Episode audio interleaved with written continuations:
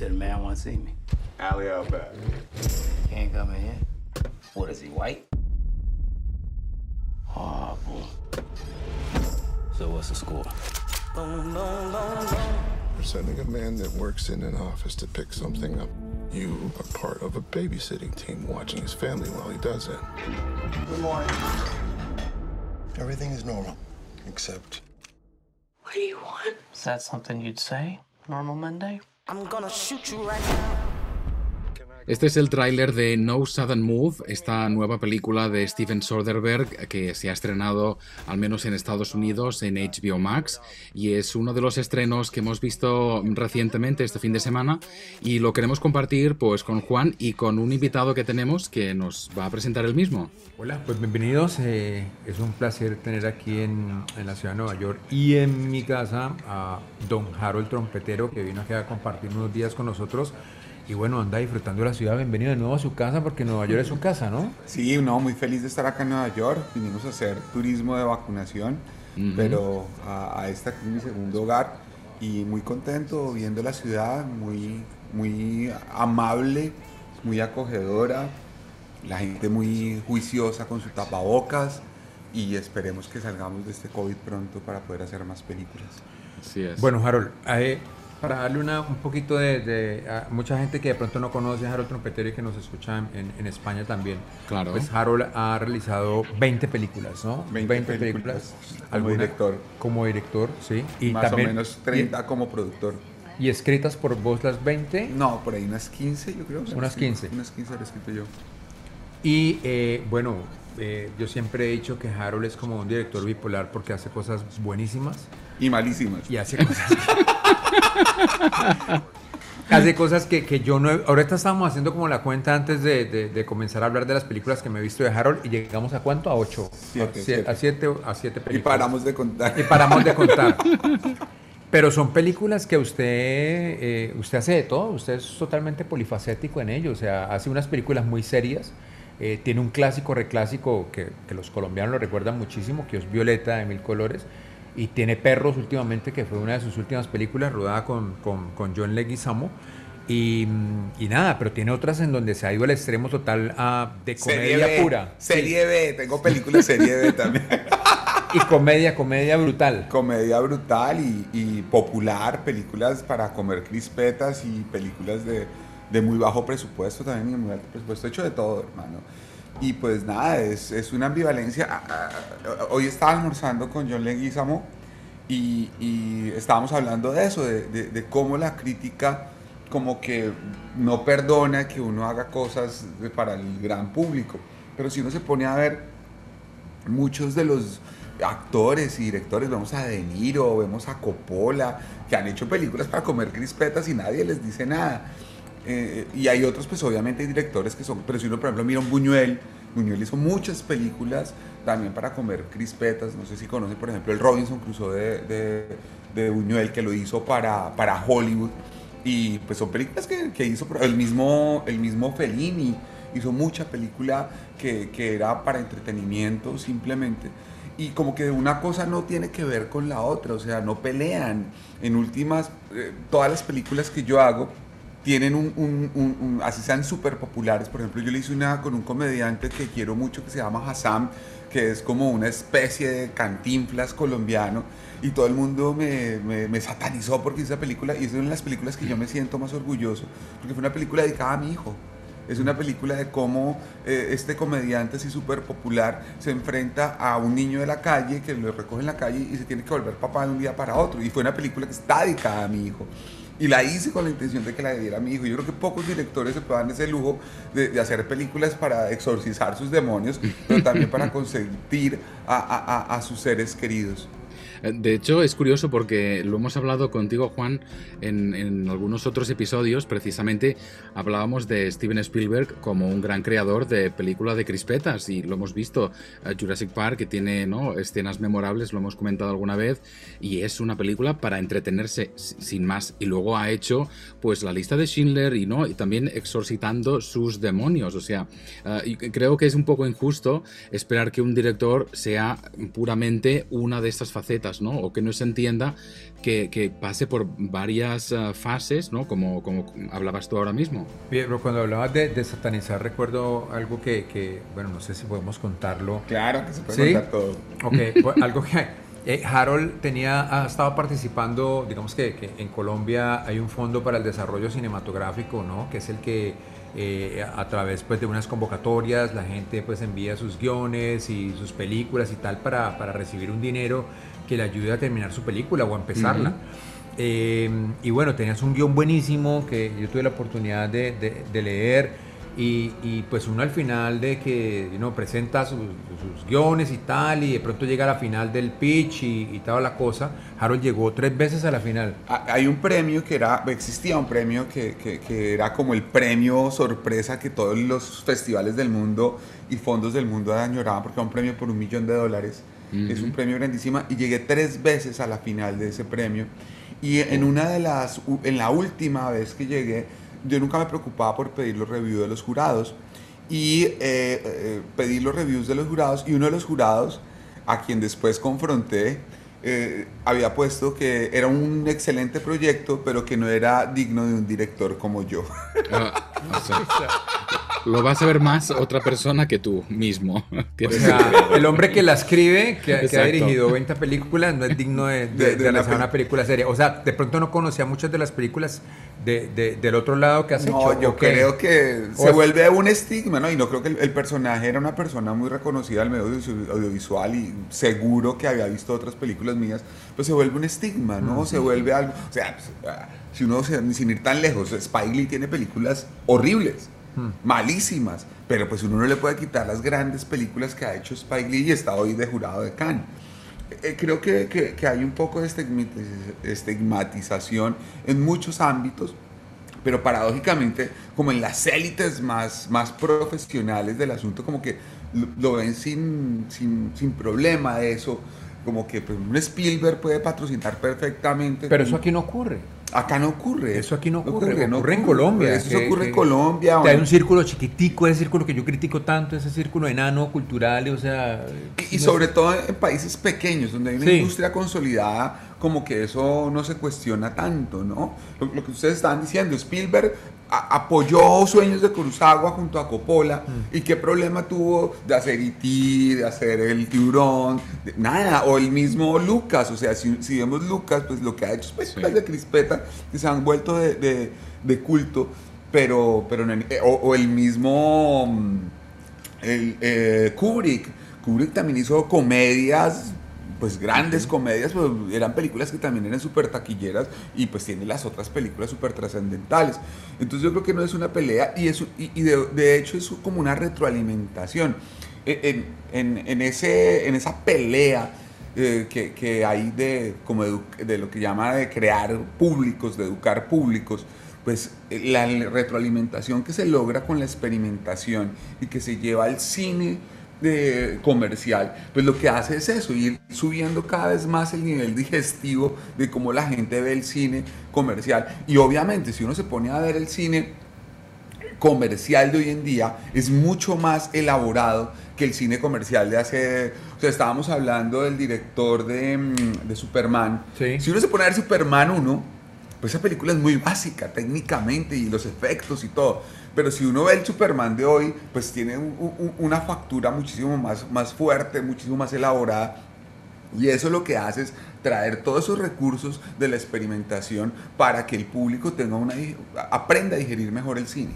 Pero sin ir, sin ir más lejos y para contarle un poquito a Mar que eh, la gente no sabe y sataniza esas películas que son comedias, que pues a mí particularmente no, no, no me gustan mucho, pero entiendo un val tienen un valor impresionante porque personajes como Dago García o como usted, pues son los que con esas taquillones son los que apoyan las películas que son eh, de, digamos que, que, que de, sí, de, un cine diferente, un cine serio que llega a festivales, que se mueve y uno ve en la, en la coproducción de las películas los nombres de Dago García y están ahí, son los personajes que aportan durísimo para que esas películas puedan crecer y puedan llegar a otros lugares del mundo. Es que eh, eh, no, no, hay, no hay competencia realmente, lo que, mm. lo que digo yo es eso, hay una retroalimentación.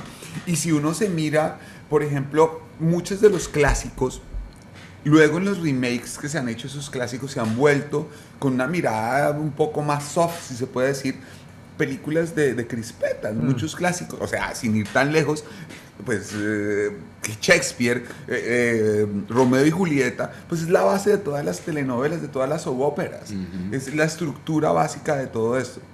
Entonces, personas como Dago, y pues yo también a veces, pues yo, yo he apoyado varias películas, acá trajimos Keila, que yo la Sí, coproduje. A San Andrés. en San Andrés. Y, y, pues yo he apoyado otras, series, otras películas, obviamente Dago pues ha, ha llegado a, a- a hacer unas películas muy muy importantes, pero somos conscientes de que somos Claro. un, un- un- un solo gremio. Y la otra cosa es que todas estas películas, eh, por ejemplo en Latinoamérica, especialmente en el caso de Colombia, el Fondo de Desarrollo Cinematográfico se nutre de la taquilla. Mm. O sea, si no existiera la taquilla, si no existieran las crispetas, no habría el cine autor. Que por eso sufrió tanto el año pasado, ¿Por porque no hubo, no hubo crispetas, no hubo taquilla y pues no había plata para apoyar películas. Entonces todo este minicírculo que, es- es- que, que- que segrega, como que, eh, eh, como que comen y patean la lonchera. Bueno, Omar, hemos visto, eh, aprovechando que tenemos a, a Harold en casa, hemos visto algunas películas y, esta película, bueno, ya llegó, la buena noticia es que ya llegó HBO Max a, a Latinoamérica. Muy y bien. viendo esta película, eh, pues hombre, esta última película de Steven Soderbergh, mm, se nos venían muchas cosas a la cabeza. Y, y una de las cosas principales es algo que hemos hablado muchísimo aquí, y es qué pena no haberla visto en cine, ¿no, Harold? Sí, esa película tiene una factura para uno dejarse envolver por la sala. Eh, me sorprendió, eh, es raro porque tiene, tiene el sabor digital, se ve que es una película hecha en digital, pero tiene el color y la textura para disfrutar una película como si hubiese sido hecha en fílmico. Es raro esa película. Y es un lenguaje súper clásico. Pero to- total, Tot- o sea, la dirección es clásica, Es bella. casi que Sí. milimétrico, hecho con regla, los planos, eh, me acordó mucho, yo, yo tuve un director de actor, una profesora de dirección de actores que, que era en NYU, que se llamaba Marqueta Kimberly, que le hacía entrenamiento actoral a Robert De Niro y a todos estos, y me acuerdo que ella nos enseñó eh, eh, a, a la forma antigua a, a dirigir porque también no se podía quemar eh, no se podían quemar rollos entonces era dirigir diálogo por diálogo. No se dirigía a la escena, sino se dirigía diálogo por diálogo para que se hiciera el take por el take. Y si uno ve la película de Soderbergh, la película yo diría que fue dirigida con esa técnica, o sea, con, con una técnica antigua cuando se filmaba a 35 minutos. Aunque está hecha digital, se siente que está dirigida como se dirigía antiguamente a los actores. A mí, a, mí, a mí me encantó, Omar. ¿Qué te pareció? Sí, me, me gustó muchísimo. Era un gran homenaje, veo yo, a ese cine negro de antes Sí, y, sí. y creo que ah, tendría una lista de todos los eh, ingredientes clásicos y los tacho todos, porque están, están todos, todos. Y una cosa que me llamó mucho la atención y que de hecho le escuché hablar en una entrevista ah, y lo recordaréis perfectamente, es esa imagen brutal de ese gran angular que parece un ojo de pez, incluso sí, se deforma completamente ¿no? los, los laterales de, de la imagen y está hecho adrede. O sea, esto, Soderbergh de hecho dijo que estuvo buscando la lente perfecta para conseguir ese efecto, que molesta un poco al principio igual porque no estamos acostumbrados, ¿no? Vemos estos grandes planos que generalmente las, lentes ah, no rectifican ese, error, pero aquí está hecho intencionadamente y, esa deformación le da, yo creo, añade esa capa un poco más de ese cine clásico, antiguo, muy, muy, muy bien hecho. Eh, a, a- a mí me parece que, por ejemplo, lo que hace con los antifaces. Eh, eh, eh, yo le decía a, a Juan, a, Juan Carvajal que esos antifaces van a ser este año, el 31 de octubre, en Halloween, todo el mundo va a salir con esos antifaces porque es un icono total. Están de- brutales, están Están brutales, están esos brutales, antifaces. sí. Además, el, el gimmick de que le rasca el antifaz. es- Oye, y Benicio, impresionante. O sea, Brutal. Es- o sea, está a un nivel muy brutal. Pero me recordó mucho, mucho esos personajes de él, ¿no? Que son como todos. eh, lo hemos visto así más o menos en otras películas, como medio asesino, medio chabacán, medio. Mm. Sí, eh, ese momento de quitarse el antifaz para tomarse un trago y rascarse mientras le pone una bolsa a esa mujer encima. No, no, es brutal. Y tiene, tiene todos estos detalles tan, tan interesantes. Y, y, y sobre todo, es, ese, ese tipo de diálogos frescos que a veces no, no son tan. no los ves tan frecuentemente como te gustarían, ¿no? Algo que parece muy natural. Ah, y de hecho es una, una película que casi roza, creo, las dos horas. Pero se sigue con mucho interés. No hay Sí, ningún sí, momento sí. que digas, ay, esto se está haciendo un poco largo. No, no, estás como muy, muy invertido en esa, ¿no? en esa película y pum. O sea, es, me parece una joyita. Bueno, y ver a, a Brendan, ese, ese hombre de los 80, ¿no? Que, que, que, que fue pues un ícono de, de ta- películas de crispetas como La momia y todo eso. Madre que mía, ahora está sea- gordísima, pero no para, no, gordísimo, pero no para este papel, sino para lo que viene. Una película que realizó con Aronofsky. Claro, yo de hecho me fijé muchísimo y pensé, estuve todo el rato pensando, será, será maquillaje. O sea, me, me niego a pensar que el figurín de la momia ahora mismo es este señor que parece ¿no? un personaje de la Guerra de las Galaxias. Pero no, no, realmente está, está formidable. O sea, su voz, ¿no? Más grave incluso. Y tengo muchas ganas de ver ese proyecto nuevo, por supuesto. Oye, Harold, y de lo que hablamos de, de que, que- qué lástima no ver esta, ver esta película en cine, eh, ¿cómo vemos esto, esto que está pasando? ¿A, a dónde vamos? ¿Hay futuro? ¿No hay futuro? ¿Cuál, cuál es tu presupuesto? Yo lo, veo muy complicado porque volver a ver este tipo de cine, este cine eh, robusto, este cine trascendental que no es de crispetas eh, necesariamente, yo creo que va a ser muy difícil que vuelva a las salas. O sea, yo me acuerdo hace 20, 30 años, eh, vine por primera vez a Manhattan y estaban estrenando Pulp Fiction. Sí. Y los teatros eran llenos con. Pulp Fiction. Los teatros de, de la 42, bueno, estaba la Angélica y todos esos que también le estaban pasando, que era una cosa curiosa, ¿no? Que pasara en, en los MCA y, y- y también estuviera en la, en la Angélica, en el. Film Forum, al mismo tiempo Pulp Fiction. Yo no sé si las películas van a alcanzar ni siquiera a llegar a Angélica. No, sí, hombre, no, pero qué pesimista estás, hombre. pero no creo, por ejemplo, esta película no va a llegar a Angélica, no va a llegar... por- Pero esta está en cine, ¿verdad, man? O sea, Sí. esta, esta- sí, porque... Sí está, sí está. claro, lo que pasa es que lo que simultáneo. hizo...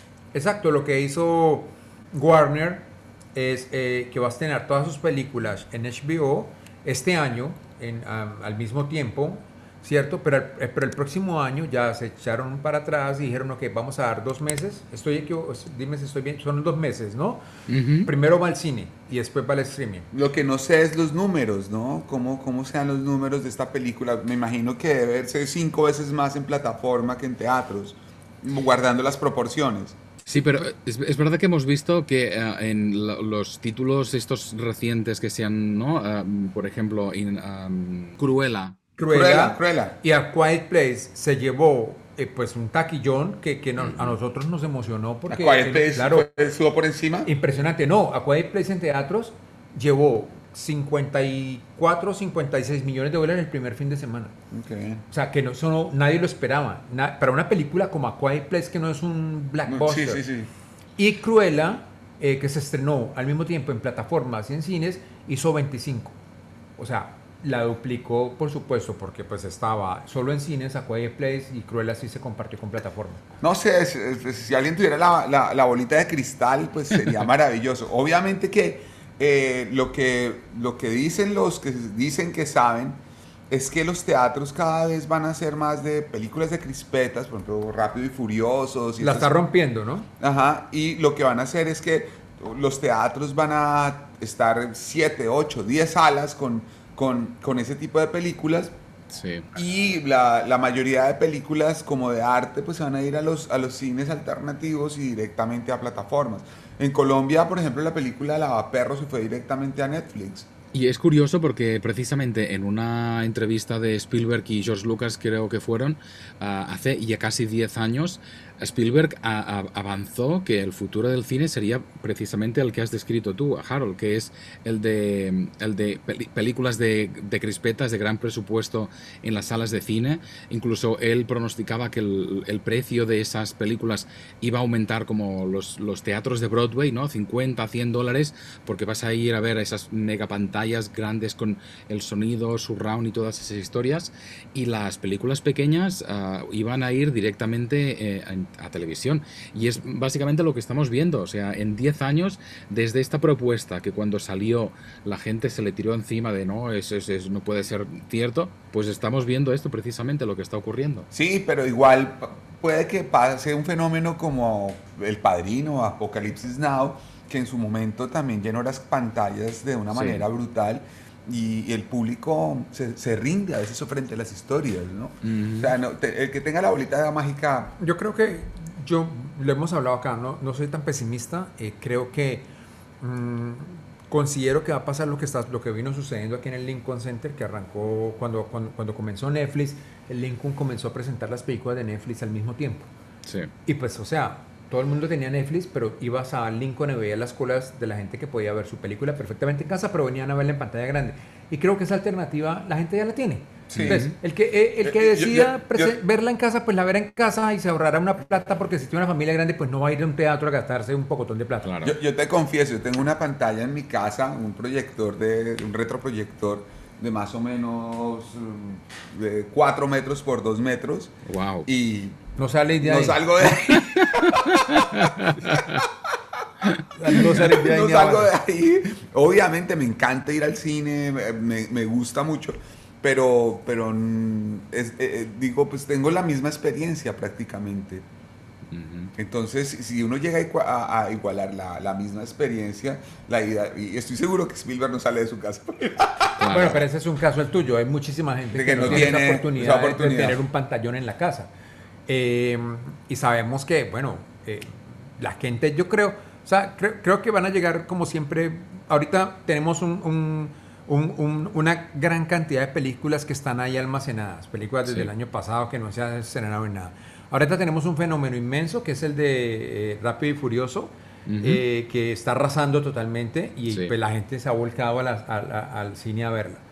Y por ahí derecho, pues hemos visto a Quiet Place que sigue ahí batallando, la gente sigue yendo a- al cine a verla porque el voz a voz es muy bueno de la película. Ujú. y, y- pero yo creo que, que va a haber alternativa. Los teatros independientes, por ejemplo, mira lo que pasa acá en Nueva York, Harold, que viviste tanto tiempo acá, ahí subsisten. Sí, no, no. y la gente va a verlo, ver. si se llena. Pero, pero también eh, la otra cosa de los teatros, que, y, y por eso también rescato mucho lo- lo- el trabajo de, de Juan con The Classics, es que a veces uno se pierde de películas porque se pierden en el tiempo. Ujú. Entonces las plataformas, incluso, y acá me van a bombardear, la, la piratería, ayuda a que uno pueda tener acceso a esos lugares invisibles que, que no, si no fuera de esa forma, uno no podría verlos. Sí, lo- eh, digamos que una de las grandes ventajas de la plataforma, y en eso, pues, o sea, no, no- lo hemos hablado también aquí, da la posibilidad de que gente que vive en lugares remotos donde no hay un puto cine, entonces, pues, hombre, tienen a Netflix en su casa y pueden ponerse al día con muchas cosas, y eso, es, es una- eso solo lo logra una plataforma. plataforma. Y desde cualquier dispositivo, pues, o sea, uno dirá, oh, qué, qué chimbo que sea una película en un celular, pero, o sea, si la gente no, no tiene otras cosas, sino que, que- que la puede ver ahí, pues véala, ¿sí me Pues sí, entendés? sí, sí. Porque pues tiene el acceso y si el acceso y la tecnología eh, dan esas herramientas, pues la gente las usa y ya está. Pero No, y por ejemplo, entrando al tema de Méliès, pues, ¿dónde más uno va a poder ver ese, tipo de, trabajo como el del documental de los secretos de Méliès?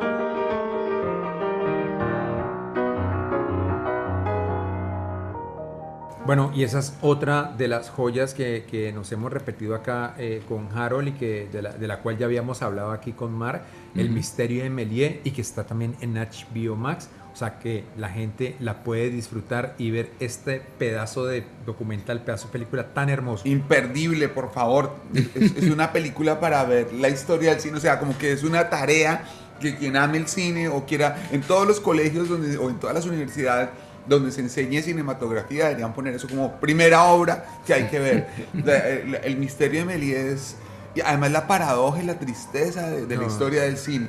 que ya la había recreado un poco eh, Scorsese haciéndole ese homenaje tan bonito que le hizo en Hugo, ¿no? En Hugo. Mark. Sí, sí, un homenaje tan, tan perfecto que nos dimos cuenta después de ver este documental, ¿no? De, de qué fidelidad a la historia original y, y es lo que dices, ¿no? De, de ese genio que empezó el cine, arrancó el cine y de hecho creó muchos de, de los efectos y, y mucha de la narrativa que vemos ahora y utilizamos. O sea, eh, yo creo que es, es incluso no solo para estudiantes de cine, que es, es imprescindible, incluso para curiosos, amantes del cine, que quieran ver un poco de dónde venimos, ¿no? A veces nos olvidamos de dónde empezó todo y creo que es, es un documental que lo pone muy ahí eh, en transparente. Y eran películas para comer crispetas todas, ¿no?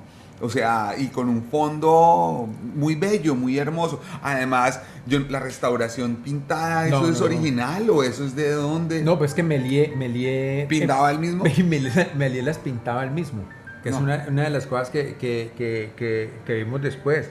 Muchas de las películas se, se, se pintaron y pues había otra gente que pintaba cuadro por cuadro y tal para, para hacer la restauración de las películas. No restauración, le daban un, un tono diferente a las mismas. pero, Bellísimo, o sea, es hermosísimo. Pintar cuadro por cuadro. No, y, y- y pensar que Meli hizo 580 películas aproximadamente. De las cuales hoy existen... Hay 260, más Sí, o menos. Sí, es, es una brutalidad. Y, Y, y hay 260 porque hay un misterio que está en la película Que hay que porque ver. de lo contrario no existirían. no existirían. No, se, no se la pierdan, no les vamos a dar spoilers.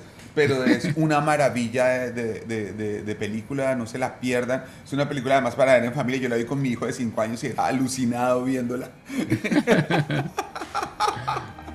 Qué bonito.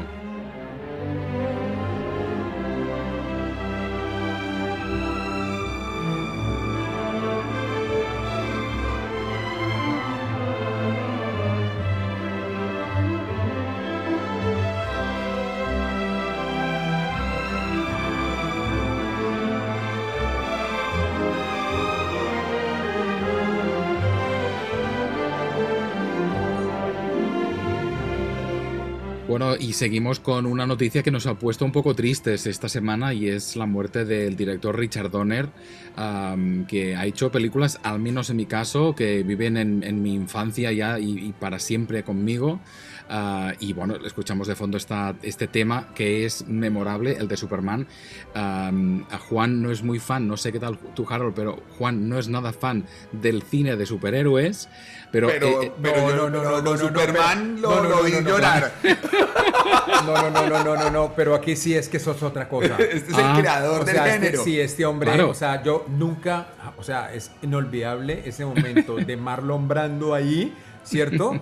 Sí. Enviando a este muchachito muchacho a la tierra, o sea, eh, me, de- me emocionó, la tristeza nos consumió porque lo sí. hablamos, o sea, de llorada y todo, porque es que lo que hizo este hombre, el legado que ha dejado, o sea, digamos que, que, que ¿Qué película de este hombre no es clásica? O sea, presentar de nuevo Superman 1, Superman 2 en la gran pantalla. Los Goonies. O sea, No, no, lo- los Tres Mosqueteros. Los tres mosqueteros. Eh, la, de, la, la de terror, la primera que La hizo. profecía. La profecía. La teoría de la conspiración, que a mí me encanta, que es una de las muy buenas películas de él, con ese loco, loco que está totalmente loco ahí, Mel Gibson. Mel Gibson, perdón. Exacto, y que, y que hombre, está eh, Julia Roberts, que le... que- Está que- divina, se parece Natalie Portman ahí. y que le alcahuetea toda esa locura que él tiene, pero al final el tipo tiene toda la razón en todas esas, en todas esas cosas conspira, de conspiraciones y demás, y que, y que a mí me fue como un adelantado este hombre, ¿no? Pues, bueno, ahora vivimos una época de conspiraciones total aquí en los Estados Unidos, con Juanón y todos esos locos que están más locos Los que terraplenistas. No, no, no, eso es una loca. Pero, pero este señor, hombre, nos deja un legado invaluable, un legado Mm. que hay que hacerle un homenaje, hay que llevar todas esas películas de nuevo. No. O sea, eso es una selección de classics 2022, porque hay que llevar Se todo. llena todo. O sea, No, lleva- yo una no, vez vi acá en la 42 en Bryant Park, proyectado sobre ahí en el edificio donde pasa Superman. Sí. Presentaron y le hicieron un homenaje y proyectaron Superman ahí. No, no, no. No, eso es la locura. Y es que, Brutal. ¿quién iguala a Christopher Reeve como Superman? No, O sea, es nadie. que no lo iguala nadie, nadie. nadie. O sea, lo pueden buscar y no, no, No. pueden, no pueden. Es que es perfecto. Sí, y, y- y Richard Donner lo que hizo, creo, fue ah, aproximar este género un poco, ¿no? Que la gente pues lo ve como ridículo, el tema de los cómics. ah, recordamos la serie de televisión de Batman que era como más campy, ¿no? Todo como más exagerado, muy ridículo a veces. Y él le dio esa eh, seriedad que creo que es necesaria, ¿no? No, Son- pues Marlon Brando. Claro. Hablando ahí, o sea, imagínate, Y mamarse el a- malo, a y el malo, Brando, sí. y el malo, o sea, es- No, eh, no, el malan- a, los, a los tres malandros esos que los mandan un cristal al espacio. ¿Te acuerdas de eso? Que es como una cárcel que, o sea, Sí. es una locura. que, que es en dos de plana, Exacto, es como es el una- anticipo de Matrix. No, no, no, no, sí. Era un genio este hombre. Era un Y, y algo, algo muy interesante es que mm, precisamente él rodó Superman 1 y Superman 2 simultáneamente, que es algo que ahora hemos visto muchas veces, precisamente, ¿no? El Señor de los Anillos, la trilogía se rodó seguida, o sea, ahora se hace más, pero en el año soten- 78, que este señor hiciera, ¿no? Estas dos películas enteras, que luego, la, bueno, la segunda parte no le funcionó bien porque no, no pudo terminar la segunda parte y fue re- reemplazado como director, ¿no? Pero ah, no, incluso técnicamente esa, ¿no? esa visión de decir vamos a hacer dos películas a la vez y tuvieron pues muchísimo éxito. No, y qué tal ese malandro que se levantó Luthor, que es eh, Jen Hackman, que, que lo amo, pero qué actorazo ese que me encanta, que es otro actor serio, ¿no? Es Sí. un hombre que, o sea, es un hombre que ha hecho solo películas serias, usted no lo ve en comedias, salvo la comedia de la jaula de las locas y esta otra, esta otra película, pero, pero, o sea, que no es una comedia, Pero, pero miren que el tono de Superman es muy serio. Claro, o sea, el tono claro. de la Superman 1 es un tono serio, no es, Sí. no es chistorete ni No, no, no, na- nada. cero. Es una cosa como que de verdad fundacionista de lo que ahora es el género de los superhéroes. Incluso Mm. la tontería de, de Christopher Reeve, ¿cierto? Como Clark Kent, que es una tontería que uno no lo ve un tontote, No, sino, no, no, es, es torpe, es un, per- un- Personaje. es un tipo torpe Sí. porque, pues, a ver, se usa sus gafas y ve tal. Eh. Pero, o sea, no, no, no, nos podemos aquí No, contarla toda, pero, pero hay que vérsela, o sea, hay que volverla a ver a Superman y, y ver todas esas películas de Donner que son una locura.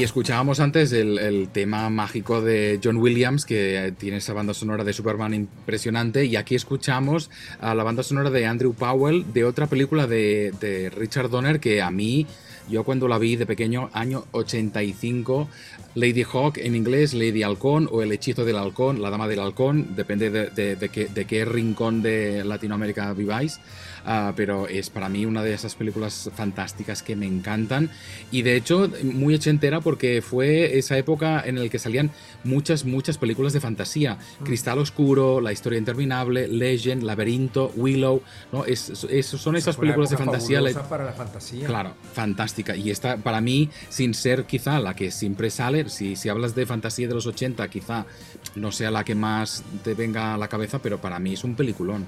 Oye, ahora que hablas de, de laberinto, eh, simplemente esto es un, una- un- un comercial, una invitación. Eh, en, en la gente está viniendo muchísima gente a vacunarse en Nueva York, lo hemos vivido aquí en las calles. yo vine a eso. Harold vino a ello.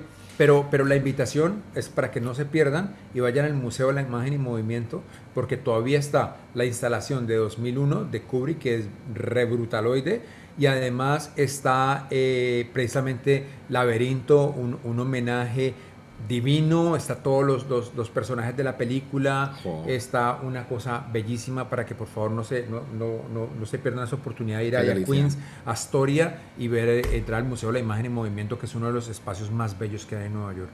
Oye, Harold, yo, yo tengo ya nervios casi. Quiero escuchar esa anécdota de, de- con Richard Donner. ¿Qué, qué- qué ocurrió? ¿Qué, tienes que contarnos? Bueno, resulta que estaba en, en Málaga, en España, eh, cerca en una población que se llama Menalménada, creo que se llama Menalménada. Sí, Benalmádena, sí. Eh, y eh, me invitaron, o sea, estábamos en el festival y me invitaron a un almuerzo y eh, un restaurante muy, muy, muy, muy guay, como dicen ustedes. El- me acuerdo muy bien que el, el plato principal era eh, pescado en costra de sal hecho al horno. Sí. Y llego yo y me sientan, pues los, de la- los del festival me, me- me sientan en una mesa y veo a un señor de, no sé, 70, 80 años en ese momento, esto fue hace como 10 años, y me siento a hablar eh, con él y entonces me empezamos a hablar y, y- y me dice, ¿usted, ¿y usted qué hace? Y yo, no, estoy lanzando película y no sé qué, y dice, más. Y le usted estaba en, en el lanzamiento de una película y usted, no, yo también hago, eh, hice películas, ya estaba retirado. Yo, yo hice películas y esto. Y, y- y qué películas? Le pregunto yo. No, yo hice Superman. no, No tenés ni idea. ¿Y yo qué? Madre mía. Y, yo almorzando solo con él, resulta que él estaba retirado, vivía en una casa en la costa, mm, en la, en la costa Brava, Sí. eh, y lo habían invitado al festival y estaban haciendo un homenaje. Y por razones de la vida, yo era uno de los directores invitados, seguramente nadie más estaba disponible y al único que pudieron sentar ahí. No, te, no te dijeron nunca se va a sentar con el señor. no, nada, nada. Siéntese allá a comer. Ay, ay, ay, vamos que están dos invitados del festival y usted es uno de ellos y vamos a almorzar. Y pues eso es normal en los festivales, ¿no? Que lo llevan a una mesa y pues yo no sabía quién era. Y duramos hablando muchísimo tiempo y pues yo preguntándole de todas las películas y todas las demencias. y lo que más me sorprendió es que, bueno, dos cosas. Yo estaba en el medio del lanzamiento de una película y le decía que estaba en el estrés porque en Colombia estaba lanzando, no recuerdo qué película era, tal vez era El Paseo, no sé, una de esas películas. Y me dijo, recuerdo muy bien, dice, no sabe cómo no lo envidio. Ah, No sabe cómo no lo envidio. Yo, yo ya no quiero saber de Claro. eso. Ya, ya. Y lo que me dio a entender en la charla, me dijo que él lo había tomado el cine como un oficio. Como un oficio. Él no lo veía como, como, como si fuera el, el arte, ni nada de esto. Eh, me dijo que había empezado como, como cre- creativo publicitario, creo, y empezó a dirigir eh, comerciales de televisión. Después hizo televisión y le ofrecieron hacer una película Sí. y como que se fue metiendo y se fue metiendo y se fue metiendo y terminó haciendo esto, pero lo veía muy, muy como oficio. Y pues nada, esa fue la anécdota. Yo nunca, después me, nos separamos y nunca más lo volví a ver. No me tomé ni una foto ni nada con él. Joder. O sea, imagínate, ¿y usted qué ha hecho? No, yo hice Superman. Superman, hice los Goonies. No, pero es curioso porque sí, es, es verdad que, a ver, Spielberg casi lo podríamos reconocer por la calle, pero los directores, nadie se interesa por ellos. O sea, son eh, el timón de, de la película, pero el corazón, pero no, no nos fijamos, siempre vamos a los actores. O sea, que es normal sentarse al lado de alguien y de repente decir, no, yo es que he hecho- hice los Goonies, jo, que me caen los huevos al suelo. Qué buena anécdota esa. Sí, no, y, y obviamente, y el tipo le encantaba el pescado este de costra de sal. Sí, sí, Y- buenísimo, y estaba feliz y. No, Pero, este- pero vivía allá, ¿no? Vivía- Él vivía allá, él vivía allá hasta donde tenía entendido tener una casa y estaba viviendo retirado en la Costa Azul. Pues es, Pues sí fue hace 10 años, tenía 80 porque murió a los 91, ¿no? Sí, sí. Sí. Pero eh, también es lo que decías, ah, o sea, él hizo mucha, mucha televisión, muchísima Sí, televisión, sí, hizo mucha y televisión. creo que dirigió su primera película a los 40 años, o sea, que realmente lo, lo del cine le vino mucho después. sí, ¿no? eh, fue, fue muy coincidencial, ¿no? Fue, fue una Sí. cuestión muy de oficio, ¿no? De que le, le fue dando el trabajo y se lo... Y, y si vemos los gran- grandes directores han sido así, o sea, no mira la carrera de Buñuel y también fue un tipo que pues que sí, que empezó como arte con, con el perro andaluz y todo esto, pero fueron tipos que hicieron mucho, mucho, mucho oficio y muchas de esas películas se han perdido en el tiempo por, pues, por, por desconocimiento. Hasta el mismo Akira Kurosawa, no sé cuántas películas, 70 películas creo Sí, que, sí, sí, una cosa así. Y que hay muchas películas de esas que las, las tuvieron que hacer o las hicieron por oficio. Y, y creo que, que- que en un comienzo pues era como hacer radio, ¿no? Que era, hay que hacer algo y, y se hacía. No, no se pretendía que fuera eh, el séptimo arte como, como se ha venido consolidando en el tiempo. Pues es que mira que nomás eh, eh, yo ayer estaba recomendando en Instagram una película de, de David Fincher que se llama The Game. The Game, sí. Exacto, y entonces fui a IMDb a buscar eh, qué, en qué año la película la había hecho. La hizo inmediatamente después de, de su obra maestra, pues que es Seven. Seven. eh, un año después. Pero cuando vas hacia abajo, lo que, lo que acabas de decir. El tipo hizo como 100, 100 videos, o sea, o sea No, pero hizo sí. cortometrajes, hizo- o sea, Sí. se formó una carrera impresionante Claro. en donde se curtió, ¿sí o no? Ajá. Y después ya dijo, bueno, ya lancémonos Pues, a hacer cosas, pero, pero ir- primero se, se metió pues una cantidad de cortos impresionante. Y, y no, y, la- y- lo polifacéticos que son muchos directores, sin ir tan lejos, Spike Lee. O sea, Spike Lee hizo muchísima publicidad, casi todos los comerciales de Jordan los hacía Spike Lee y, y- y dirigió muchísimos shows de, de televisión. Eh, le dirigió varios shows a John Leguizamo, por ejemplo. Eh, creo que é, no sé si fue Ghetto, ah, Ghetto Clown o uno de estos primeros, o Sexaholic, uno de estos, la versión para televisión se la dirigió Spike Lee. Eh, entonces han hecho, como que, claro, quedan las obras icónicas de las personas que, que se, o bueno, tampoco, si uno se pone a ver, por ejemplo, muchas, las películas serie de, que, que hizo Tarantino con Robert Rodríguez. Sí, sí, sí. Sí, ¿Entiendes? O sea, hay, hay- hay un trabajo de, de oficio, de trabajo, de gimnasio. Usted, usted también comenzó todo en el campo creativo, ¿no? Y la publicidad. Yo, yo, yo, yo, pues sí, también tengo como una, un un background similar, porque yo nunca pretendí ser director de cine. Yo llegué al cine por, por coincidencia también. Entonces, sí, sí, también. eh, sí, eh, tuve al principio una formación muy cinematográfica. Eh, estuve en la escuela de San Antonio de los Baños y pues lo, estuve, tuve unos maestros Bofantí, Perpiniani, pues todos estos clásicos del cine del neorrealismo que pasaban por la escuela de San Antonio de los Baños, eh, eh, pues fueron profesores míos, pero yo llegué a San Antonio de los Baños por una beca que yo no sabía que iba a llegar allá, yo no tenía ni idea. y, después el, camino de la vida me fue llevando al cine. Y esa entrada es, es, eh, fue fácil, o sea, el, el hecho de saltar al cine, porque en, en países como España ahora creo que es un poco más fácil que antes, pero no sé Pero, si... pero mira que leí un artículo esta semana que decía que en Europa un director promedio de cine está haciendo una película cada 17 años. ¿Mm? Oye, eh, iba, a hablar, iba a hablar de ese artículo. ¿Lo Pero- leíste? claro, lo leí porque me, lo compartí, porque me llamó mucho la atención. No sé si lo viste, Mar, que No decía que, que ser director, de, el artículo más o menos decía, ser director en- de, de, de cine en España es una locura. Ajá. O sea, la gente no vive de eso porque Mm. es muy difícil conseguir los recursos, es muy difícil hacer películas. No tienen, creo que no tienen algo como lo que existe en Colombia, como ese fondo cinematográfico, sino que se tienen que aferrar a otras, a otras pequeñas ayudas que no son tantas. Pero hablaba precisamente de eso, que qué tan jodido es hacer cine en España ahora, pero muy, Sí. muy jodido. Pero, pero sabes, Eh, eh, eso tiene que ver no solo en España, o sea, eh, las nuevas tecnologías han traído muchísimas ventajas, pero cada vez se hace más complicado. Una película de bajo presupuesto hoy en, en México no baja de 3 millones de dólares, de 2 millones de dólares. ¿Por qué? Por todas las maquilas que se han hecho a través de- de- del cine estadounidense. Y eso está sucediendo en este momento en Colombia es algo que no se ve. Porque cada vez es más costoso producir porque se equiparan los costos de producción con los costos de producción de los, de los gringos. Mm. Entonces, pues obviamente un, un productor local se le vuelve incosteable.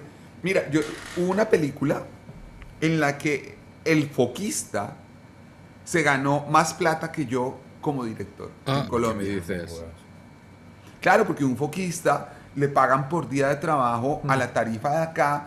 Estamos hablando de que la tarifa de acá, qué sé yo, serán, pueden llegar a ser 500 dólares diarios. Más o menos. Y un director, eh, y el, el- el- el rodaje de una película puede durar, que 40, 50 días, 60 días, hagan números. Y pues un director, si uno se equipara, dura seis meses. Sí. Por lo mismo son plantaditos. claro. Qué triste, sí, sí. Pero bueno, es, es- ahora se, sí que se están haciendo muchas cosas. Por ejemplo, Netflix, esas plataformas digitales, están lanzando series nuevas que quizá antes no se habrían hecho. Y ahora sí, y muchas de ellas, mira, La Veneno, Juan, ¿recuerdas? La vimos La Veneno, aquí La en HBO. Me gustó la veneno. Esta serie española sobre esta transexual, la más famosa que tuvo España y Sí, que ha trascendido mm, fronteras, se estrenó también aquí en Estados Unidos. O sea que son, son productos, creo que es de las ventajas que veo un poco a las plataformas es que ah, ese mismo producto tiene un alcance muchísimo más eh, ah, ¿no? extenso que, que hubiera tenido antes. O sea, eso es indiscutible. Y otra española para destacar esta Patria, ¿no? Que está muy bien. Ujú. Patria sobre el- el conflicto del País Vasco, sí. Está muy bien. Pero Súper mira que el problema de las producciones de las series en, en las plataformas es que cada vez es más un trabajo menos de, de- de- de- de director, paradójicamente. Cada vez es más un trabajo de productor, lo que llaman el showrunner. Realmente la obra es... El, el director termina siendo, yo, yo tengo varios amigos que yo nunca he trabajado en- en dirigiendo para plataformas, pero me dicen, pues yo termino haciendo lo que me, me dicen que toca hacer. Claro, sí. O sea, un Sí, sí. empleado, un sin, empleado sin, le- sin- sin criterio. Sin criterio, Muy porque le, jodido. le- le dice, él no, él- él, pues él tiene cierto criterio, Sí, pero- pero, le dicen no, esto no, esto sí, o se ponen a discutir entre los ejecutivos, Y vea, haga esto. haga esto. Claro. Bueno, pero Sí, eso sí, es una sí. putada. Pues es que eso es lo que está pasando. Claro, porque es que lo que hemos visto y lo hemos hablado acá es que eso viene formulateado. Entonces, está la fórmula y de la fórmula no te salís porque la fórmula que te trae audiencia y la que te trae visionado y pues... Y no, y que no es, no es el producto de un autor, sino es el producto de un board, Sí, ¿no? sí. Sí. Y, y de hecho las plataformas también lo que están buscando básicamente, desesperadamente, ah, son ah, franquicias. O sea, lo hemos visto con ah, Zack Snyder, el, ¿te acuerdas eh, que hablamos de, de la película de zombies el otro día? De eh, The Army of, of the Dead, creo que se llamaba, Sí, la de Zack sí, sí, Snyder. no me gustó mierda. Y exacto, y, y están buscando precisamente un filón. Y ahora mismo precisamente La Guerra del Mañana, ¿no? The Tomorrow War, que es esa película de Chris Pratt que estrenó Amazon este fin de semana pasado, que le regalé 20 minutos y no pude más porque me pareció malísima, están ya hablando de una secuela, ¿no? Van a hacer más. O sea, va- estamos en un momento en el que las plataformas buscan ese filón de poder alimentar ¿no? Ah, ah, los espectadores que- con algo que ya han visto más de una vez y tres y cuatro. Am, y a veces no- eso nos lleva a la conclusión que hemos dicho muchas veces aquí, Juan, ah, que se premia el contenido, da igual la calidad, pero llenar. O sea, se, se busca el llenar, llenar Oye, la- los catálogos. Eso, eso te iba a preguntar, Harold, mm, tu opinión acerca de ello, y es que precisamente hay muchas plataformas en el mercado y todas están tratando de, de- de captar audiencia, ¿cierto? Porque pues la gente se, se ha ido a los cines por lo que pasó, todo el mundo está en su casa viendo películas en plataformas, pero las plataformas están llenas de mierda. Pero, ¿cuánto, cuánto se demora usted buscando una buena película? Una No, pues yo le he hecho random a, a- a Netflix 30 veces y creo que Escarbando, escarbando. escarbando. Y, y también yo creo que tiene que ver porque pues hay tanta, tanta, Exacto, tanta demanda. tanta demanda que compran lo que sea y hacen lo que sea, ¿no? Y, y, pues también uno mira y hay productos de muy baja calidad. Muy, muy baja calidad. O sea, no, no solamente... Son- hay unos muy malos. O sea, mal hechos, o sea, de, y, y que uno no entiende por qué están ahí. O sea, yo digo, pero ¿cuál es el criterio? También lo que uno ve es que eh, eh, se está volviendo como la nueva televisión, la televisión barata, ¿no? Eh, O sea, eh, entra uno ahí y, y lo que uno veía a las 4 de la tarde de telenovela es lo que está ahí. Sí. Y, y- y es que el, el- el público que veía la novela a las 4 de la tarde está también en Netflix. Entonces está, se está yendo todo esto y lo que mm, yo he escuchado también es que hacia allá van las plataformas, en última, sobre todo Netflix, se está yendo a lo popular. O sea, en, en Colombia como que la programación de Caracol ahora se trasladó y de RCN se trasladó a las, a las plataformas. Usted aquí ha visto las plataformas que, que tenemos. eh, está Criterion, Max, está la pues, locura, o sea, ¿Qué tal eso? Criterion es la locura. En, en Latinoamérica hay una que se llama Movie, creo que también está. Sí, aquí también está. Creo que también tiene muy buenos títulos. Eh, y pues sí, empieza a haber una segmentación del mercado, Sí, ¿no? con, con, con curaduría, con otra... Sí, o sea, existe, No, pero, pero si uno mira Netflix, eh, tanto que se queja, o sea, los grandes directores querían producir para Netflix, pero están al- a la par que Betty la Fea, que, que, que estas soap-óperas, y, y pues en última lo que importa es el consumo, ¿no? Y lo que se consume ahí está, se ve.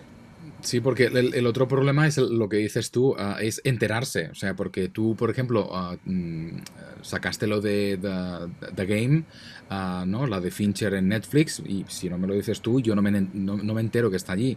Y, y es precisamente algo que valoro mucho de Criterion, es sus, precisamente sus envíos de, de- de email, donde ah, agrupan las, las películas temáticamente. Son temas interesantes como cine negro o ba- bajo una, el epígrafe de, de un director o de una, de una actriz, un actor. Y, y es algo que es como coherente y que ves que realmente hay alguien ahí detrás que ha pensado. Sí. Y lo otro son los envíos de Netflix que te dice, ahí está otra mierda, como te viste esta mierda, ahí está otra. Y dices, a ver, no, no, no, no sabes lo que, no, no sabes cómo soy realmente, no sabes mis gustos ni preferencias. O sea, sabes no- que ya, ya lo habíamos contado acá, que, que tuve una reunión con los amigos de, de Criterion Mm. y, y no va a salir de los Estados Unidos. Es una, es una plataforma que por derechos se va a No puede. No pueden. Claro, porque claro. la mayoría de su contenido es- tiene los derechos solamente acá. Los derechos, como usted muy, muy bien lo sabe, en, otro- otros territorios va por regiones. Entonces no hay nada que hacer. Criterion Sí. se va a quedar en los Estados Unidos, desafortunadamente para el resto del, del mundo, que, que no puede disfrutar de una plataforma tan brutal. Pero ahí tiene de Classics. Lo tenemos de Classics. Ya Llámalo. veremos que de clase se convierte en plataforma. Ojalá. No, no, no, hombre. No, no, no, no, no. Pierde, pierde todo su, su, Su esencia. Su esencia, exacto.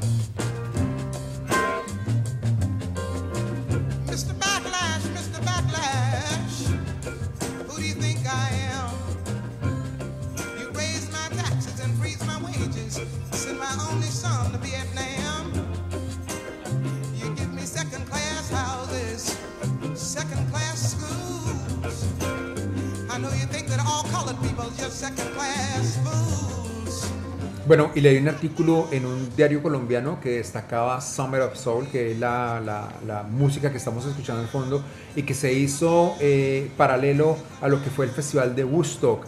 Y fue un festival brutal que se hizo aquí en, en- en 1969 en Harlem para, para, y trajo una cantidad de músicos negros que hicieron una cosa re brutal durante dos o tres días y que eh, como caso curioso se rodó absolutamente todo lo que pasó en ese concierto durante esos días y nadie después quiso comprarlo porque no les interesaba comprar música negra. Y aún sabiendo que ahí estuvo por ejemplo personajes tan brutales como Steve Wonder o sea lo- la gente que estuvo ahí fue una locura y no le querían comprar las latas hasta que 50 años después o no sé cuánto ha pasado hombre sí. pues este hombre se encontró su director, se encontró estas latas, empezó a hacer el seguimiento y mira el pedazo de documental que nos han regalado, que si ustedes se quieren dar una tarde o una noche de música brutal con este super concierto, hombre, eh, no, no se lo pierdan porque es bellísimo y lo repetimos aquí con Harold. Harold, ¿te gustó, no? No, qué cosa tan bella. Es una película inolvidable, un documento que uno se imagina. Y, y- y también con una confrontación a todo este racismo No, y toda no, esta no, cosa no, no. que existe. Uno compara lo que ve ahí, eh, eh, filmado en Harlem, en las calles de Harlem, y, y- y lo compara con lo que fue Woodstock, ¿no? y, y, y, y Woodstock uno ve ese desorden, ese desmadre, ese sexo, drogas y rock and roll. y acá eh, eh, una cuestión súper digna, súper política, súper orgullosa, casi como, como con esa gallardía, se podría decir, maravillosa de, de un pueblo negro que está peleando con, para ganarse sus derechos y durante ese fin de semana matan a Martin Luther King.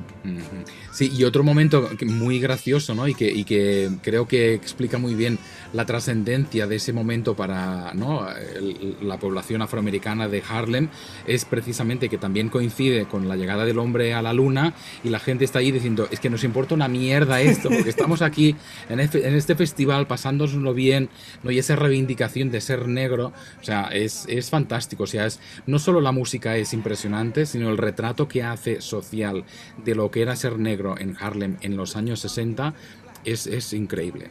Sí, No, era, y- era como, ¿y qué nos importa? ¿En qué nos beneficia? ¿Hombre de la luna? A la mierda el hombre de la luna. Quiero que estamos es en otra cosa. No, eh, hay, hay un pedazo de eso que mencionan ustedes que dice hombre en la luna, pero si acá hay gente que no estudia, que no come. Sí, sí, sí. ¿Qué queremos el hombre en la luna? No, es, es Es un documento. es a- a- para mí es como más contestatario que el mismo Gusto. Porque eh, eh, eh, esto es una redimensión de, de lo que son los valores humanos eh, puestos en un contexto muy digno, ¿no? Eh, además, toda esta alegoría a la música soul, a la música religiosa. eh, No, eh, ese gospel ahí, ese gospel, como pero un gospel no, no, no, no eh, predicador, sino contestatario, ¿no? Música de, de vanguardia, de protesta.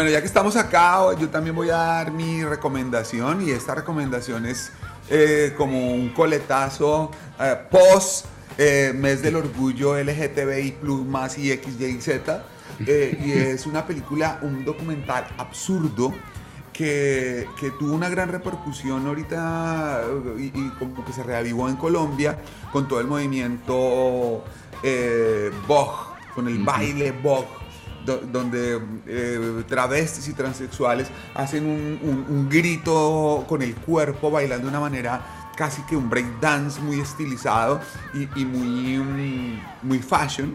Y es una película, un documental que se llama Paris Burning, que cuenta la historia de los años 70 y 80 de la movida eh, LGTBI más en, en- en Nueva York y, hace un retrato de, de- de lo que fue ese movimiento, como todas estas personas como que también estuvieron segregadas de- de la- del movimiento eh, cultural que se estaba moviendo en, en ese momento con Andy Warhol, con Basquiat, con todo esto y no los dejaban entrar ni siquiera al estudio 54 y, y- y ellos arman su, su propio estudio, su ballroom en, en- en- en un- en lugares casi que eh, tomados por ellos como cupas para poder expresarse. Súper recomendado, un documento bellísimo, Paris Burning. Y si, y si a la gente le gusta mucho, se- de hecho hay como tres temporadas creo de esa serie que se llama Pose de mm, Ryan Murphy, ah, que precisamente es, explica lo mismo. O sea, no es, no es documental, pero está también pues ah, ¿no? reivindicando un poco este movimiento real, como decías, de aquí de Nueva York. De hecho, te diré que hay algunos bares de la ciudad donde todavía puedes verlo y es muy, muy interesante. Am, y nada, es una recomendación de estas para celebrar un mes que ya se terminó de un plumazo. Nunca mejor dicho.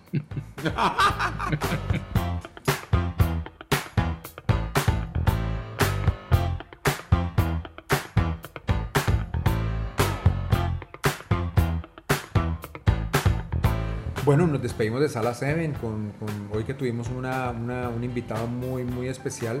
Eh, gracias, hombre, Harold Trompetero, por, estar aquí con nosotros. Eh, fue fue muy, muy, muy agradable tenerte y tenerte en casa. Para nosotros un, un placer que estés aquí en la ciudad de Nueva York. Y bueno, a ver qué, qué se viene ahora, es como para cerrar la cosa. ¿Qué, Para cerrar la cosa. ¿qué sí. se viene? ¿Qué se viene? ¿Qué está cocinando? Eh, pues estoy cocinando un experimento muy bacano. Eh, escribí una novela, eh, escrita, una novela, una, una novela corta, eh, que es mi primer experimento de hacer una novela y hacer luego el guion. Y espero poderla estar filmando eh, eh, ahora que regrese a Colombia si los planetas se alineen.